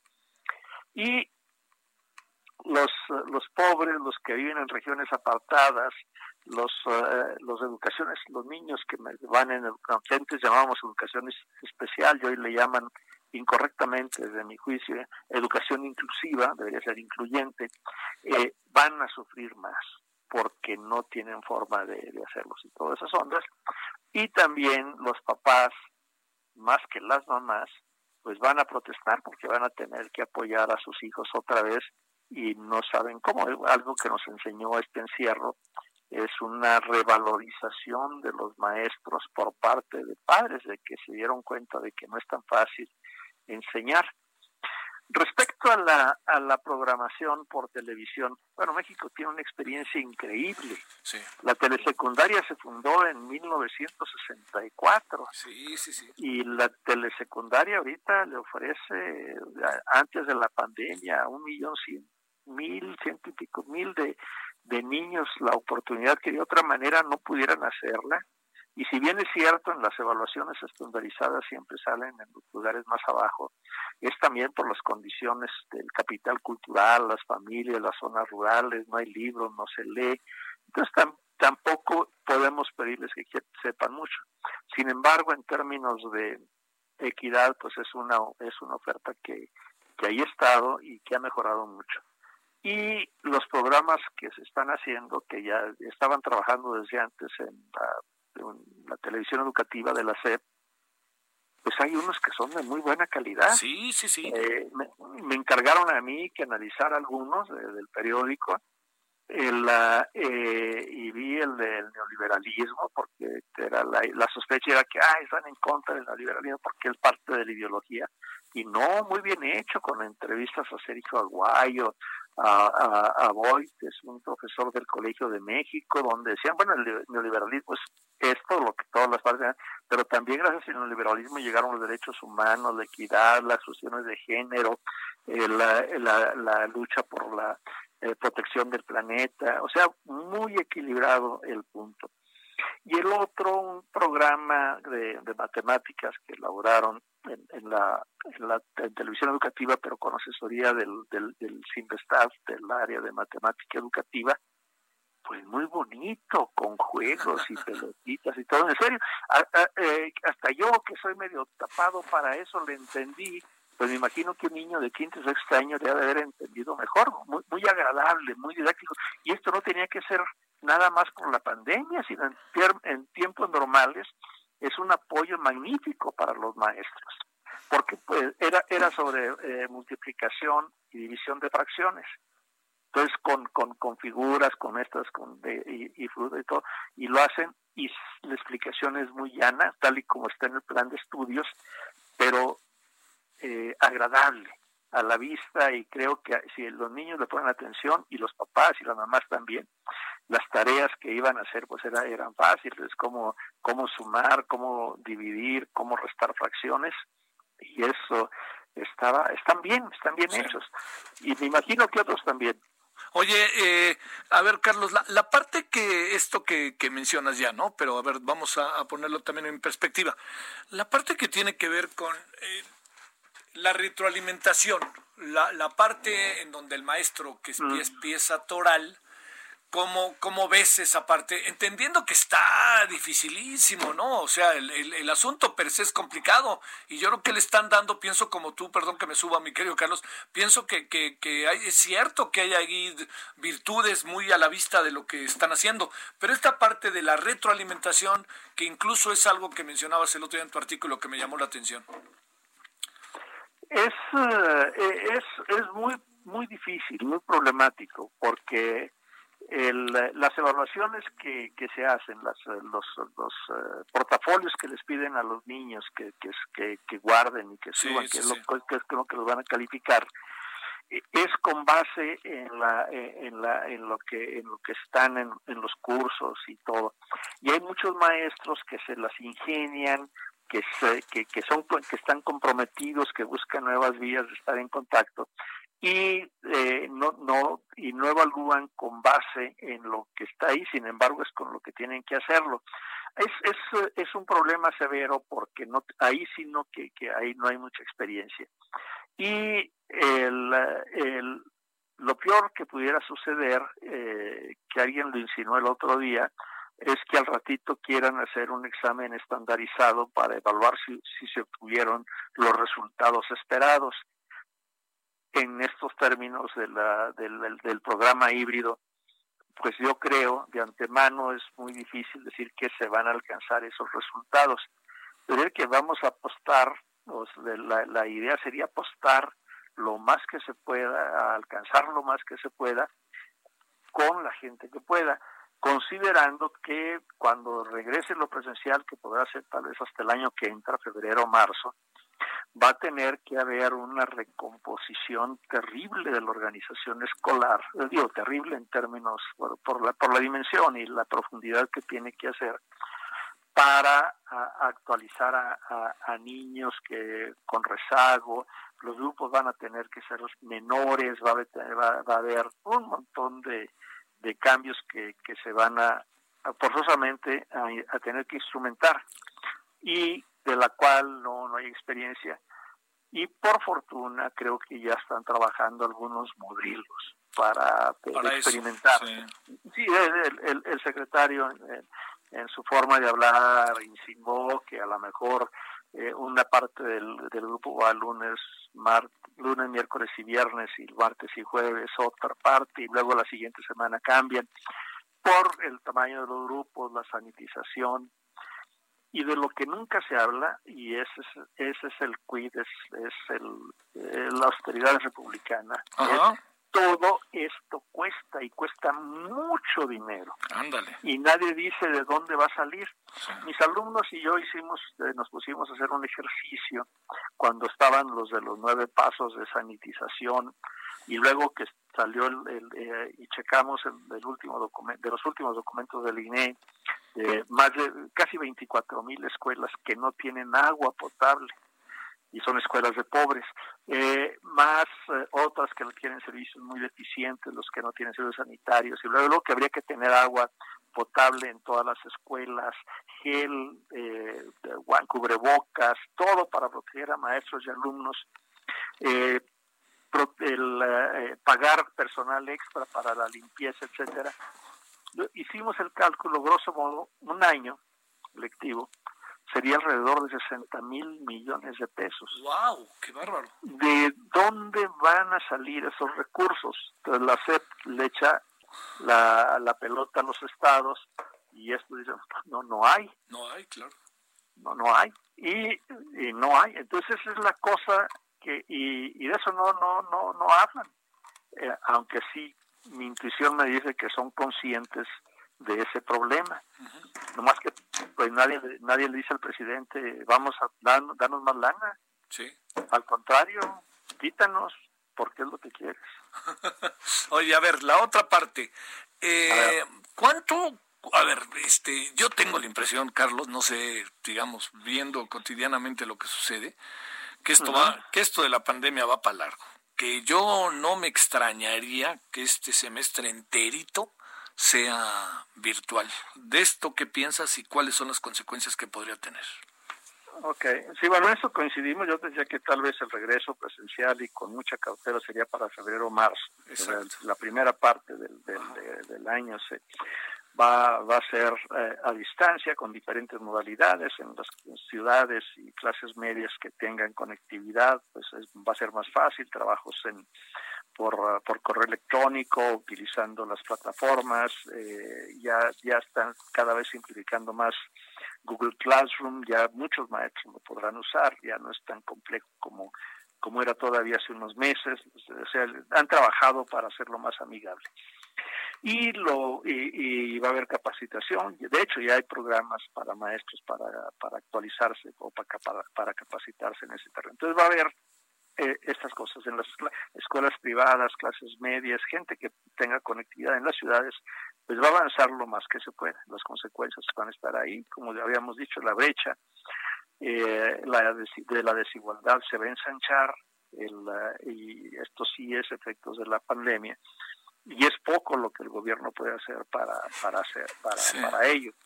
Y sin embargo bueno pues ya con la educación por televisión el uso de la radio para las zonas apartadas el CONAFE va a hacer su trabajo de distribución de cuadernillos que eso lo hace desde hace décadas.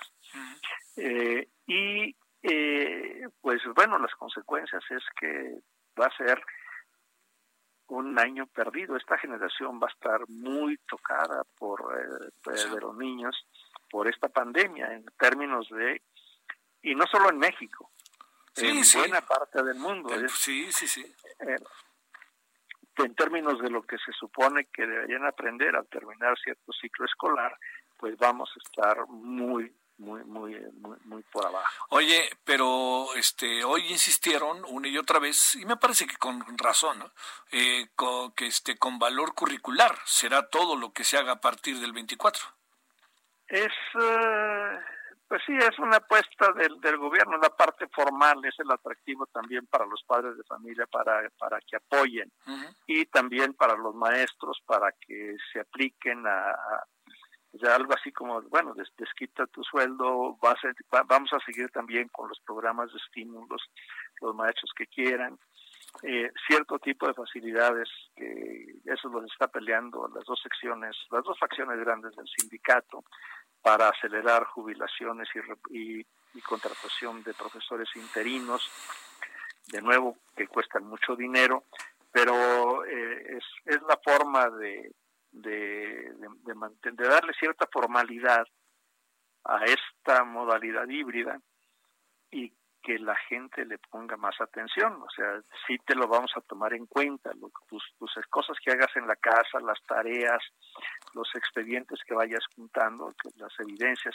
que, que, le llaman tu portafolio, pues van a contar, entonces hazlo. Eso es un incentivo ahí. Sí. Y el, y la parte que le llaman ahora socioemocional, que cuando tú y yo éramos más jóvenes le llamaban la, parte afectiva de la educación, eh, creo que también están trabajando en, programas, en, capsulitas en, uh, que, que, están, que están bien hechas para motivar a papás, a mamás, sobre todo a las mamás, porque es, es, es como está dividido el mundo, para que apoyen más a los niños en las, en las escuelas y que y muchos maestros también que, que sí quieren hacer su trabajo, pues están buscando mecanismos de no perder el contacto con sus estudiantes. Que esa es la clave. Por eso fue buena medida de que los alumnos que estuvieron en quinto el año pasado, ahora en sexto, tengan al mismo maestro o a la misma maestra. Porque no tener un nuevo maestro que no los conoce y los maestros que no conozcan a sus alumnos, pues siempre es problemático. Eso pasa, va a pasar con primer año en primaria y en secundaria. Pero hasta donde se pueda eh, solventar, pues que se solvente. Y son cositas pocas que, que están abonando para que esto no sea una pérdida completa, una pérdida total. Que vamos a tener pérdidas, vamos a tener pérdidas. Claro. Entonces la cosa es eh, apostar a tener las menos posibles. Sí.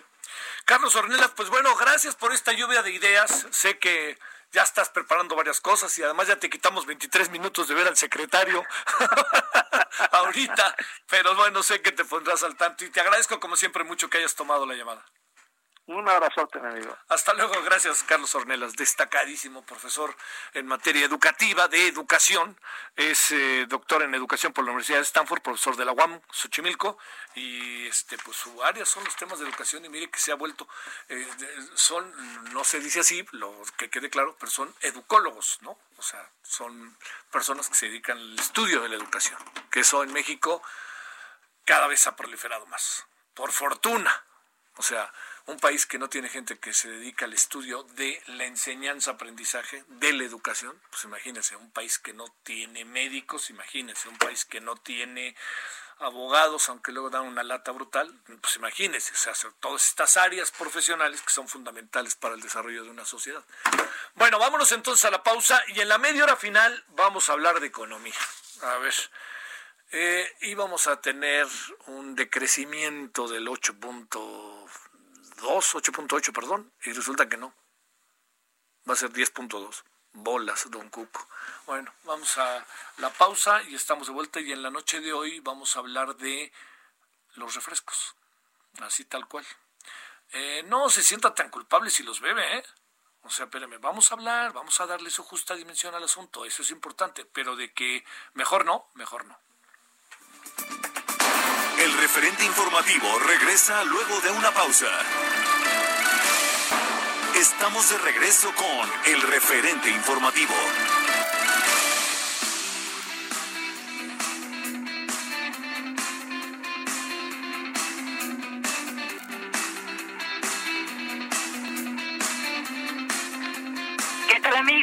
Buenas tardes. Son las 5 de la tarde con 30 minutos y en este momento vamos a hablar de la mascarilla más famosa en todo el mundo y por supuesto aquí en México ya la tenemos, la KN95 máxima. Y para hablarnos más al respecto con todo detalles, ya está lista Adri Rivera Melo del otro lado del teléfono. Adelante, Adri. Así es, mi querida Moni, muy buenas tardes. Y sí, precisamente tú te refieres a la máxima, a la KN95 máxima, que es la misma que la KN95 pero mejorada y solo podrán conseguirla llamando al 800 230 mil o en hospitalar.mx. Y bueno, las razones que convierten a la mejor mascarilla del mundo en la máxima son tres. Máxima protección, su tecnología con cinco capas de alta filtración es capaz de protegernos de los virus, incluso más pequeños que el COVID-19. Máxima comodidad, su diseño ergonómico se acopla al rostro y máxima respiración. Gracias a su sofisticada válvula Newman podemos respirar con normalidad y evitar la sensación de sofocamiento. Si ordenan su paquete de lanzamiento con 6KN95 máxima al 50% de descuento y si pagan con tarjeta bancaria van a recibir gratis 3KN98 infantil para que los pequeños tengan protección a su medida. Así es que a llamar, nuevamente el número es el 800 230 o en hospitalar.mx. Así es, Adri, 800 230 A marcar, amigos. Muchas gracias, Adri. Muy buenas tardes. Muy buenas tardes, provecho. Igualmente, regresamos al referente informativo con Javier Solórzano. Solórzano, el referente informativo.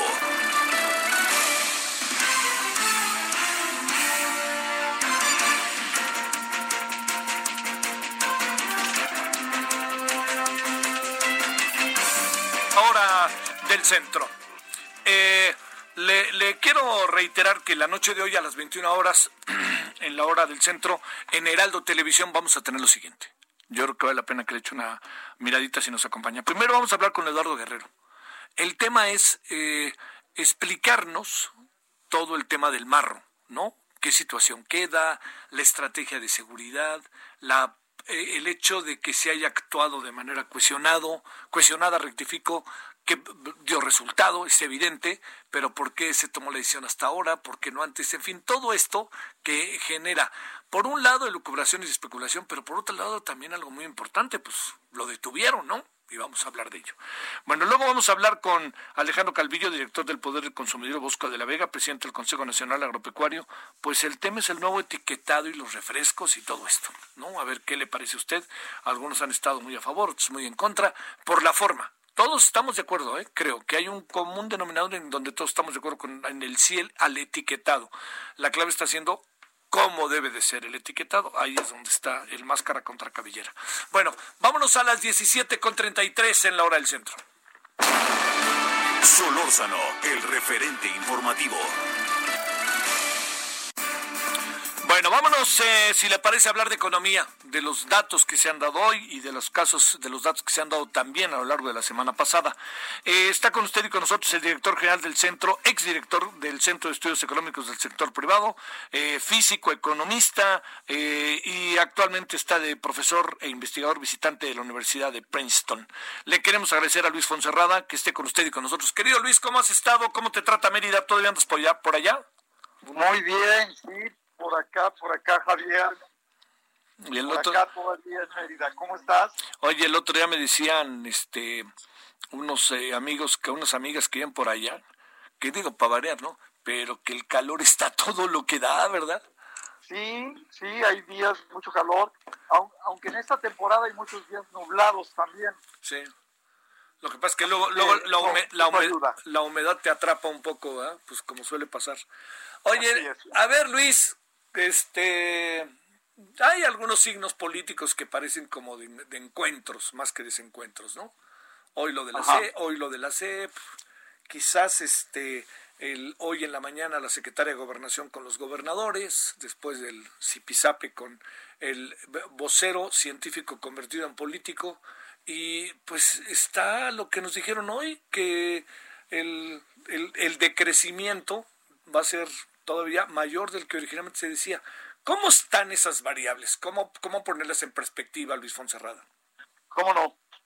Mira, el primer trimestre fue negativo, como sabemos, pero todavía no teníamos el impacto importante de la pandemia. Eh, y el segundo trimestre es donde ya vimos el impacto más fuerte. Eh, ahí tuvimos una caída de 17.3 trimestre trimestre, eh, Javier.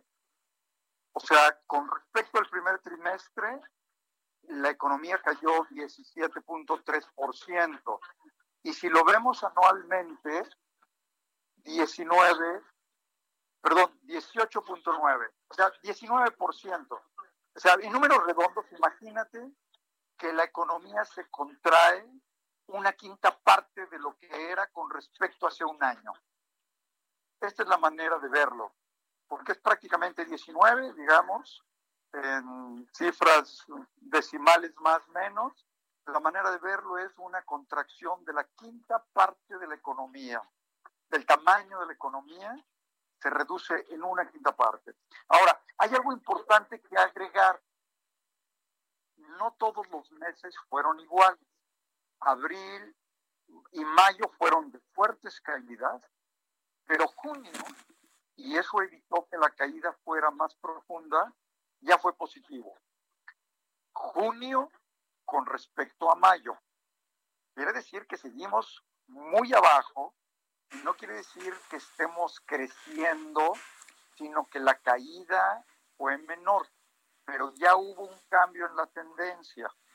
Entonces, eh, si el tercer trimestre que viene ahora, vamos a decir, con respecto al segundo, este donde ya terminó julio, que fue el inicio del tercero, creciera, digamos, al 6%, Ajá.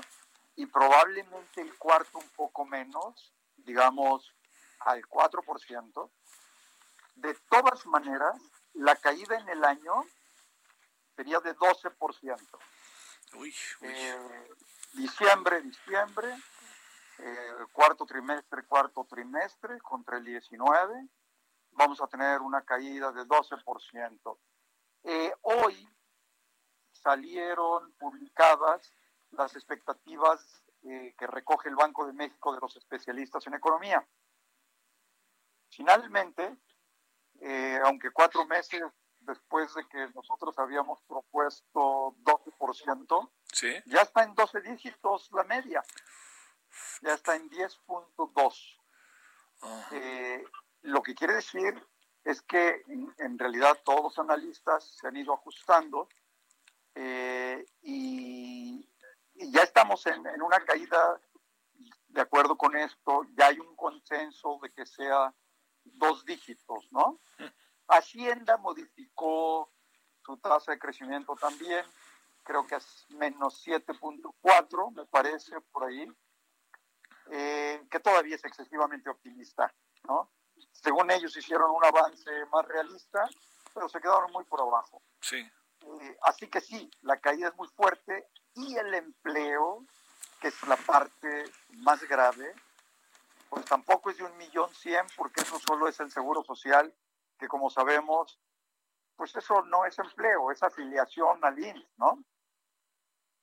Eh, y la cantidad de gente sin empleo a fines de mayo, porque no tenemos todavía junio, es de 30 millones, 30 millones de personas que no tienen empleo.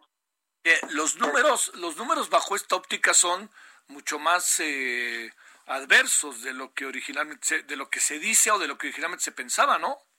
Por supuesto.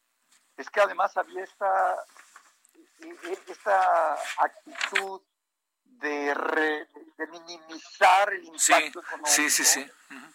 y, y, hombre, gravísimo. Oye, el, cuando sobre el, el empleo mucho menos. Cuando el presidente dice que ya tocamos fondo, eh, entiendo que cuando se dice ya tocamos fondo no significa que hay una especie de que tocas fondo y te aparece como una especie de resorte que te sube. Más bien, lo que aparece es eh, que te aparece eh, una situación que se vuelve igual de ruda y difícil. Pero pregunto, ¿ya tocamos fondo o tú crees que todavía no? Mira, de acuerdo con las cifras de junio, es decir, si ves solo el trimestre, pues sigue esta caída de 19 o casi 20%, ¿no? Sí. Sin embargo, en junio sí hay un cambio de tendencia, Javier. El mes de junio solito, eh, que no se ha publicado, pero implícitamente lo que se puede medir a partir de este crecimiento del trimestre es que tiene un crecimiento de más de con respecto a mayo, es que esto es muy importante, ¿no? Ya de 6%. En ese sentido, podrías decir que ya cambió la tendencia y sí, podrías decir que tocamos fondo. Pero vamos a ver si no regresamos, ¿no? Híjole, híjole, híjole. Oye, ¿qué significa tocar fondo? ¿Significa que, que ya más abajo no puedes ir o que ya tienes elementos para que no caiga más abajo y que a partir de ahí empiezas ya a crecer o Nanay? Sí, en principio sí. En principio Quiere sí. decir que, que, tenemos elementos suficientes, hay indicios suficientes para ver que ya hay un cambio en la tendencia y que en vez de seguir la caída vertical profunda, se detiene y empieza a haber indicios de una recuperación. Una recuperación lenta, sí. frágil, eh, y, y, y, muy, muy, yo te diría, muy delicada, ¿no? Sí. Porque fácilmente podemos de nuevo dejar de tener un número positivo mes a mes y entonces pues implica de nuevo volver a la tendencia de, de caída. Uh -huh. Pero efectivamente quiere decir que hay un cambio en la tendencia, que hay indicios de que dejamos de caer, Javier. -huh. Oye, a ver, un asunto eh, que, o sea, pero no significa que ya tocamos fondo. Pues mira, sí, si ya nos seguimos cayendo, quiere decir que sí, eventualmente ya tocamos fondo. A ver, déjame plantearte, el, el, el tema de las remesas que tanto se ha hablado estos días, que además ha sido algo muy importante, llegan las remesas y cuando llegan las remesas resulta que son mayores de, las, de lo que nos imaginábamos, tiene todo un efecto como de varias, este, digamos, como de mesa de, billar. Quiero decir, vienen más remesas, significa que Estados Unidos se está recuperando, significa que a nosotros nos puede tocar un beneficio de ello, significa que... Eh, sin duda. Yo creo que la recuperación de Estados Unidos ha sido muy rápida yo creo que nuestros paisanos en, Estados Unidos eh, consideran dos cosas. Una, saben la gravedad de la situación en México y evidentemente han enviado parte de sus ahorros para tratar de aliviar la situación de las familias. Y eso ha llevado a un incremento indudablemente.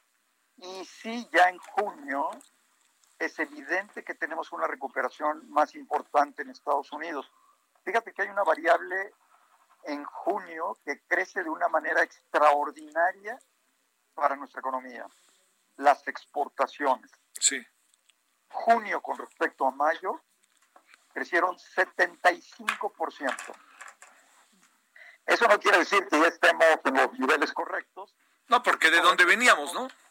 Sí, pues estamos muy por abajo de las cifras todavía del 2018. Uh pero sin embargo ya este cambio en la, en la tasa es un incremento de 75%, exportaciones a Estados Unidos, quiere decir que la economía y la demanda en Estados Unidos se recuperó muy rápidamente. Oye, a ver, eh, lo que está pasando respecto a, a, la situación, eh, ¿tiene que ver con una dinámica internacional o tenemos que reconocerle o tenemos que valorar lo que el gobierno mexicano y sus políticas y estrategias están llevando efecto? No, Javier, mira, desgraciadamente no ha habido políticas de recuperación ni de la economía ni de apoyo a empresas.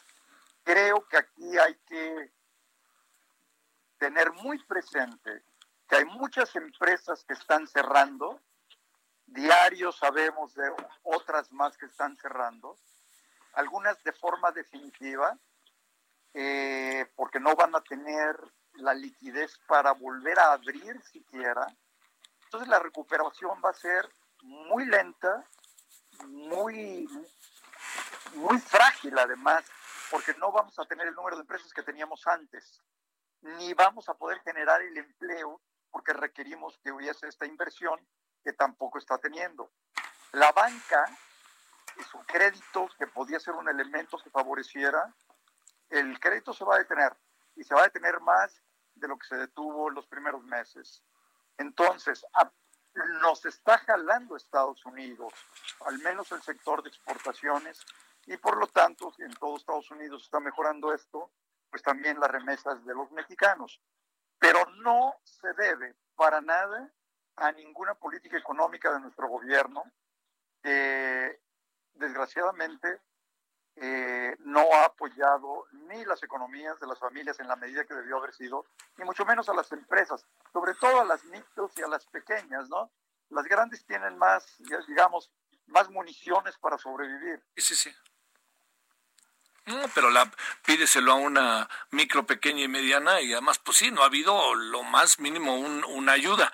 Oye, a ver, otra variable para cerrar, Luis. Este, eh, variables como dólar, como, eh, como el asunto del, eh, de la inflación, eh, como el asunto de la bolsa, ¿se van estabilizando o fueron poco tocadas por la crisis o están siendo poco tocadas por la crisis? Mira, el tipo de cambio que se nos disparó mucho se ha venido estabilizando. las reservas internacionales han seguido creciendo, eh, por dos razones. El, el, Banco de México le compra dólares al gobierno que trae por su nueva deuda y también le compra dólares a Pemex. Entonces las reservas internacionales van creciendo. Pero además hay otro elemento para explicar este incremento de las reservas internacionales y es que algunos de los de los valores en los que está invertidas las reservas, porque todo está invertido, han subido de precio y por lo tanto hay una revaluación de algunos de estos valores que están ahí. No necesariamente que haya más dólares verdes, sino que ahora algunos de estos instrumentos valen más. Entonces, de un lado las reservas están bien, eh, son las que necesitamos, no hay de qué preocuparse. Eh, la balanza de pagos, que es la que podía afectar el tipo de cambio, va a ser positiva, me parece, en la balanza comercial. Esto es la venta y compra de bienes. Y muy, un déficit muy pequeño en, en la parte más amplia de la balanza de pagos, que se llama la cuenta corriente. Así que por el lado del exterior, el tipo de cambio no debiera eh, tener ningún incremento fuerte. Creemos que se puede mantener por ahí alrededor de 23 eh, y no se ven otras razones para que se modifique. Eh, la bolsa de valores, eh, yo creo que se va a ir manteniendo por ahí, probablemente con algunas ahí salidas, sobre todo de, extranjeros, y en donde sí vemos una fuerte salida de inversionistas es en aquellos que tenían CETES y bonos que invirtieron en ellos y que se han salido de manera muy importante. Mira, en lo que va este año se han salido más de 20 mil millones de dólares de bonos y CETES. Esa es la parte que más lo sufre, ¿no? ¿Lo sabe el presidente? ¿Perdón? Lo debe de saber el presidente, ¿no? Yo, yo creo que lo debe tener en su escritorio todos los días. Espero. Pero, y una última cosa, si eventualmente eh, no hay perspectivas de crecimiento, si eventualmente eh, estos rebrotes que estamos viendo o una nueva ola o una ola más grande o con que se mantenga constante, que nos va a impedir una tasa de crecimiento eh, más franca, y con Pemex, que tuvo las pérdidas más grandes desde 1992, me parece, 90, eh, es muy probable que las calificadoras revisen nuestra calificación y ahí sí, si eso sucediese, eh, Javier, podríamos tener algún impacto adicional en el tipo de cambio. ¿Hay, ¿Hay esto que se llama, más allá de esto de los etcétera, fuga de capitales o no? Mira, no, no hemos visto una fuga de capitales. Eh, al menos no de manera importante. Lo que es cierto es que la cantidad de dólares que compra el Banco de México son superiores a los que en todo caso ha vendido en sus contratos a futuros y esto, ¿no? No pareciera verlo, Javier. Bueno.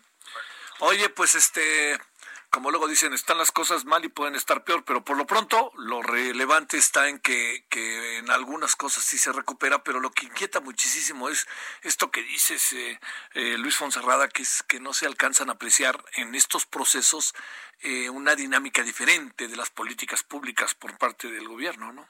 No, y esta, y esta parte, Javier, ¿Sí? es muy delicada, porque sin un apoyo para generar empleo, a ver, se habla de una pérdida de un millón cien mil. Sí. A ver, es ridículo, no es cierto.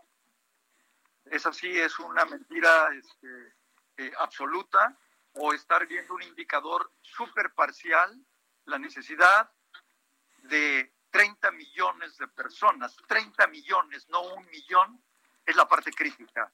Y esto no se va a resolver eh, mágicamente ni con buenos deseos, ¿no?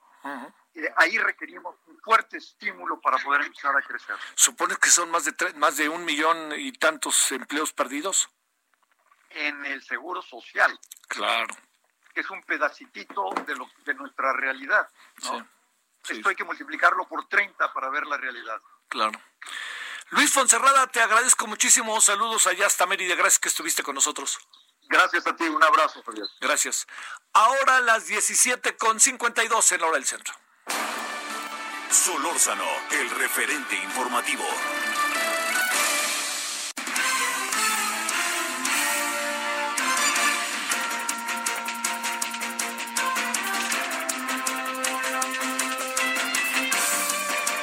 como yo les decía, ahí más o menos va arreglándose, se lo digo, más o menos va arreglándose el asunto entre los gobernadores y el señor López Gatel, y eso por, por la señora Olga Sánchez Cordero, que si quieren seguir pensando que es florero, pues síganlo pensando pero ella es la que resolvió esto, resolvió lo otro, resolvió lo otro. Ahora, si quieren que esté en primerísima fila todo el tiempo, pues con ese presidente no hay manera, ¿eh?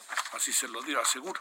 Bueno, vámonos a las 17.52 en hora del centro. Entonces, Paris Salazar, cuéntanos en esta parte final de la emisión de el lunes.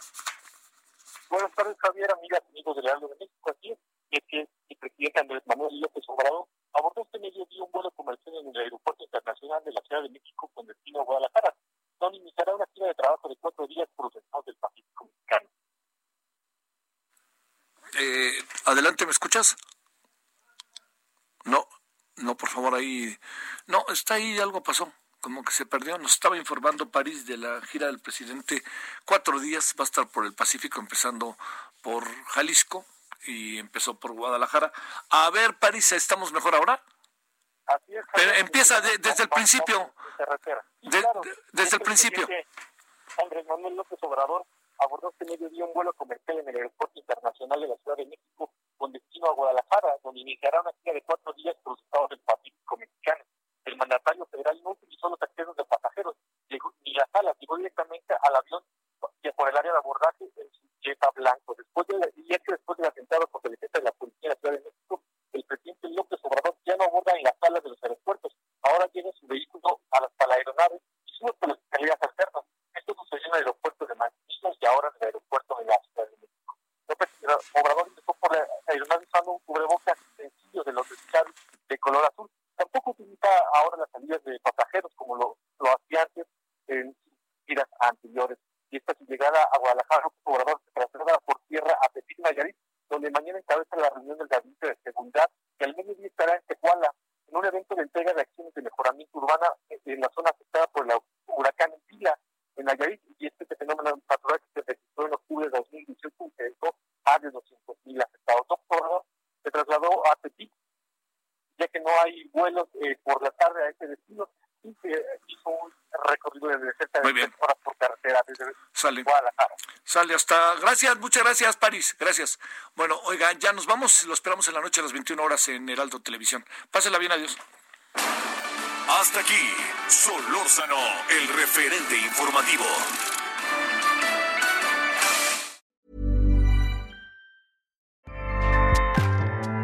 ACAST powers the world's best podcasts. Here's a show that we recommend.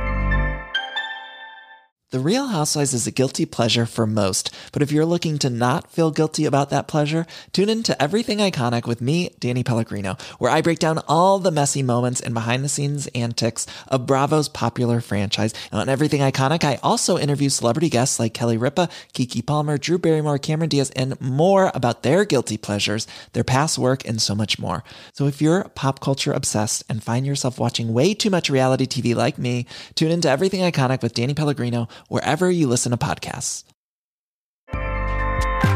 ACAST helps creators launch, grow, and monetize their podcasts everywhere. ACAST.com.